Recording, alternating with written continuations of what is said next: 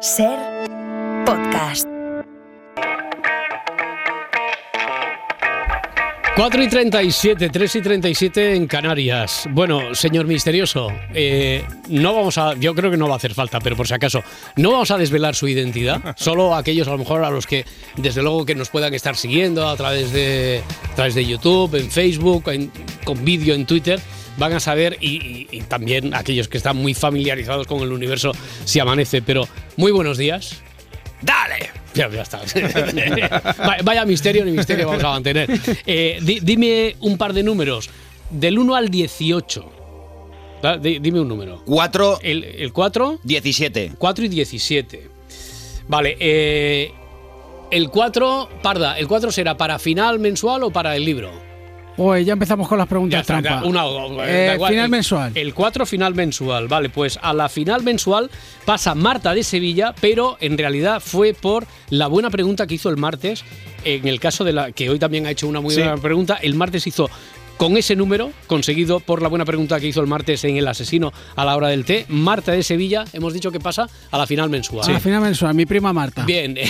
Y el 17, y el, el otro número. el para el librón. Va, es- Este que tengo yo aquí, no sé Sí, si se ve por, sí, se ve, por sí, YouTube, sí, que lo vale, he vale. puesto aquí Eh, el delante. de, eh, Ana de Vitoria, que hizo Dime. una muy buena pregunta también el martes en el caso del asesino a la hora del té. Ana de Vitoria es quien se lleva el libro, Marta de Sevilla, a la que mañana, si le cuadra con el horario, espero que sí, si no llegará al... Bajamos en la lista en función del número, del 4 al 5, tal, eh, es quien Y que, jugará con nosotros. y que ahora le toca comprarse el libro, porque va a participar en la final, pero no tiene el libro, entonces Claro, claro, sí, sí, pues. es obli- obligatorio de aquí a mañana si quiere participar Claro. en, la, en la final. ¿Qué cosas tienes? Bueno, oye, eh, Luis Mi Pérez, que muchísimas gracias por habernos traído Nada, el hombre. desayuno, eh, también por haber venido, eh, por haber secundario ya. presencia. Hoy me he levantado una hora y media antes todavía. Madre mía, Nada. madre. Oye, hacía mucho tiempo que no notaba lo que era ir solo por la AP7. Sí. Solo. Solo, Solo. solo. Ni delante, ni detrás, ni que se cruzara ninguno. Nada. Ah, Un ah. jabalí he visto, eso sí, el Ah, AP7. sí, sí. Ah, el AP7 ya Sí, a- al lado de Sardañola. Sí, es, que por allí. bastante normal que los haya, sí. eh, hombre, en, en una de las ramificaciones del AP7, cerca de Sardañola, ya, Mm. por ahí por la universidad, más o menos, por Sí, era en Can Facho de Sí, San pues Cugat. Sí, es donde sí. están los machos de rosca, eso es donde la universidad. Sí, Sí, sí, ahí, ah, ahí, un por, poquito, por ahí, por ahí hay una familia que ya campa, una familia de, Sí, de sí. cochinos jabalíes que campa a sus anchas, pero Bueno, yo vayas a la hora que vayas. Yo el otro día colgué un vídeo que estábamos, eh, salía yo de fiesta por acompañar Sí, a unos lo vi, amigos. lo vi, lo vi. Lo viste, ¿no? Y había un jabalí en el centro, en el centro de Rubí, pero en el centro centro, calle Cervantes, no existe más no, centro. no tienen, no tienen temor de Dios ya los, los jabalíes que bajan de Colchero, la verdad. Ya te digo. Bueno, eh, Luis Pérez, que muchísimas gracias por, además, haberte presentado aquí con el Con dulce magdalenas. tan querido de las magdalenas que trae un sitio especial. Además son de un Después sitio de, de un mercado. Sí, sí, sí, sí. sí, sí, una cosa. Bueno, oye, que un poquito más lejos de la P7 está en Perú nuestro fiscal, el fiscal del Se Amanece.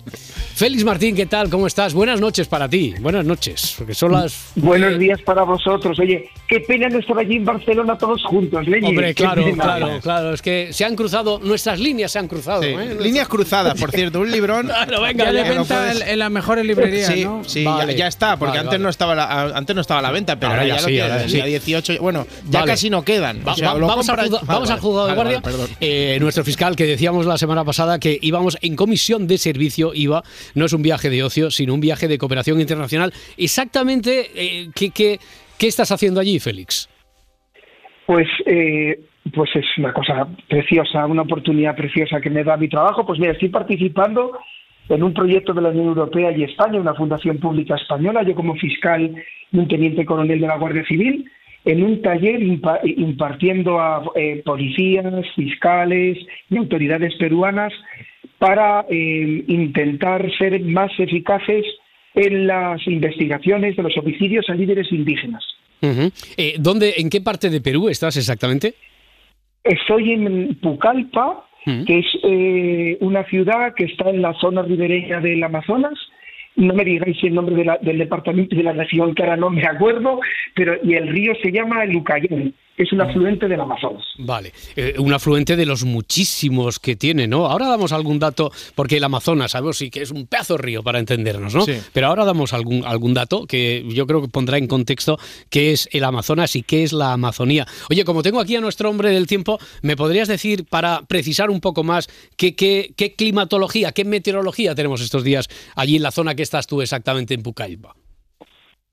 Pues ha- hace, eh, imaginaros, la temperatura es muy similar entre el día y la noche, pues hace entre 25 y 35 grados, llueve casi todos los días, una humedad extrema, o sea, tienes que vivir con el aire acondicionado y prácticamente no distinguen temporadas en cuanto a temperatura, salvo sí de las lluvias. Hay épocas que hay más lluvias, hay épocas que hay menos lluvias, que implica crecidas de los ríos, etcétera, pero la temperatura es casi siempre igual. No sé si lo he hecho bien, no sé si el hombre Hombre, del tiempo eh, Lu- Luismi, no, no, hecho Luismi. Pérez, nuestro hombre del tiempo, iba asintiendo. Luismi, eh, es un retrato exacto, ¿verdad? De, de cómo es. ¿Allí el tiempo así tan uniforme durante todo el año? ¿o cómo? Sí, al estar en la latitud en la que está, pues mm, el tiempo o el clima ya de hecho es bastante regular, lluvioso y como comentaba el compañero, pues con las estaciones un poco más secas, que no es que sean secas, no es que cierren la persiana de lluvia, sino que llueve un poquito menos que en otras épocas mm, parecidas al monzón, por ejemplo. Vale, Luis, me harás tú de fiscal, venga. Venga. Bueno, oye, eh, decíamos eh, Amazonas, Amazonía, en rigor Amazonía hace referencia a la región, el Amazonas es el, es el río. Eh, no sé, eh, no sé si mm, tú que eres un hombre que se quiere documentar, informar mucho, no sé si tenías conocimiento de exactamente eh, cómo era la zona, de qué supone la Amazonía, eh, de lo vital que es para el medio ambiente, de las dimensiones del río. ¿Qué es lo que más te ha impactado de todo eso, de lo que te has informado para, para llegar a la zona, Félix? Pues chicos, lo que más me ha impactado es lo que nos importa a todos, hasta desde un punto de vista egoísta, de, de lo, lo- lo maravilloso que es la naturaleza, de lo que nos da, de cuántas plantas medicinales, cuánta eh, riqueza vital para la vida hay aquí. Y luego, solamente déjame darte, daros estos dos datos, chicos. La, la extensión del Amazonas es 17 veces la extensión de España. 17 veces. Y la distancia del río Amazonas, la longitud, es de 6.400 kilómetros. Eh, Fijaros que de Cádiz a Moscú hay 4.700. Es decir, es más grande la extensión que la extensión de Europa. Con esto es para que nos situemos en la dimensión de lo que estamos hablando, chicos. Sí, eh, un dato, por ejemplo, que tengo por aquí que también he buscado, me he apuntado cuando hablabas de esto de los afluentes, tiene aproximadamente mil, mil afluentes, pero es que 17 de ellos eh, tienen más de 1.500 kilómetros de, longitud, es decir, la distancia de Madrid a Bruselas son 17 de los mil afluentes que tiene el Amazonas, por lo tanto, no me extraña que se hable de un gran pulmón que está en, eh, en plena deforestación. El cálculo de árboles también es brutal, ¿no? El que hay allí en la, en la zona, a pesar de toda esa deforestación, Félix. Pues fijaros, entre 400.000 a 600.000 millones de árboles. Eso es lo que se cree que hay en, en- en la, en la Amazonía. Oye, ¿y cuál es la...? Vamos a hablar de, de las comunidades, de la gente, de, de las comunidades indígenas. Eh, ¿Cuál es la situación de esas comunidades ahora? Pues la situación, la verdad, que estas cosas te vienen bien para ponerte las pilas de lo que pasa en el mundo, ¿no? Y de cómo hay cosas tan terribles que están pasando en nuestras narices y como hay t- tanta acumulación, Roberto, de cosas terribles, parece que no te das cuenta. Pues fijaros, el, el supuesto, vamos a poner con muchas comillas, supuesto eh, progreso económico está llevando a un acoso de organizaciones criminales, vamos a, hacer, a ser claros, acoso criminal a comunidades indígenas aquí, no solamente en la zona de Perú, ¿eh? en todos los países que comparten eh, la selva del Amazonas, ¿vale? Porque ¿qué es lo que pasa?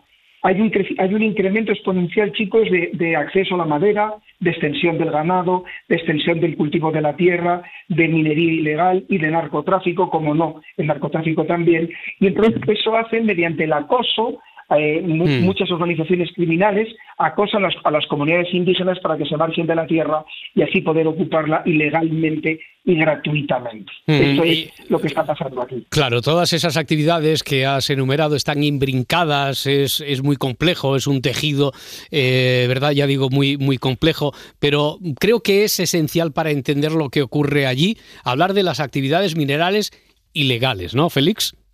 Sí, fijaros, permíteme, Roberto, que dé un dato previo. Mm. Las tierras que hay en el Amazonas, en todos los países del Amazonas, se dividen en tres, tierras estatales, parques naturales y tierras que pertenecen a las comunidades indígenas. Pues chicos, la deforestación, ¿dónde se produce? ¿En los parques naturales? No.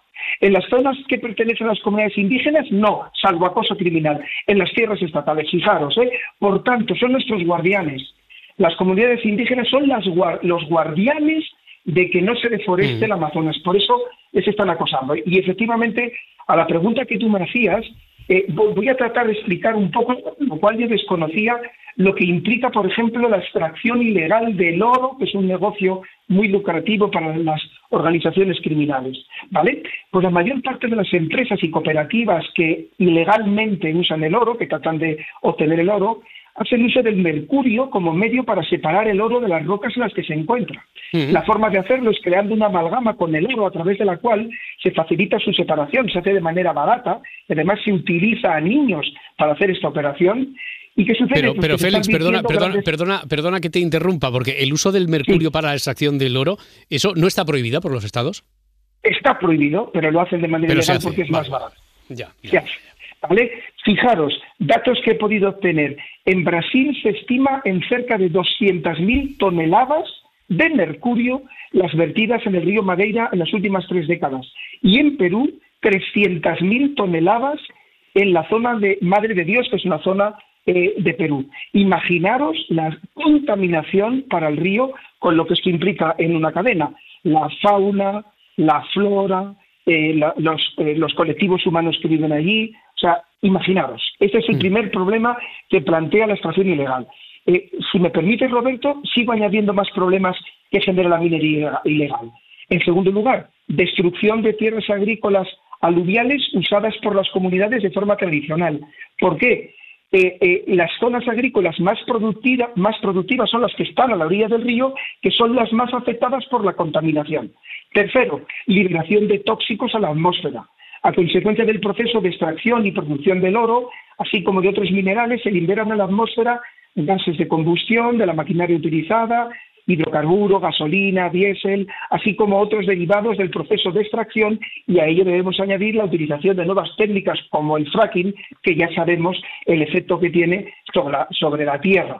Por tanto, esto es solamente los problemas medioambientales. Roberto.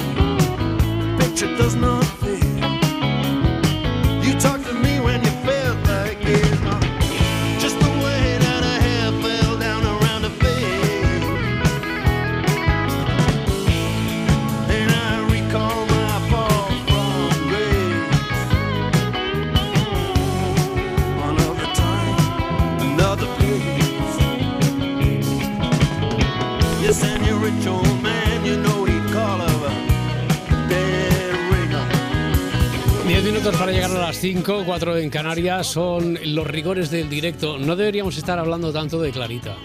No deberíamos estar invocando a los espectros eh, porque ha, ha pasado una cosa muy rara. Porque una cosa es la línea telefónica que ya habíamos tenido.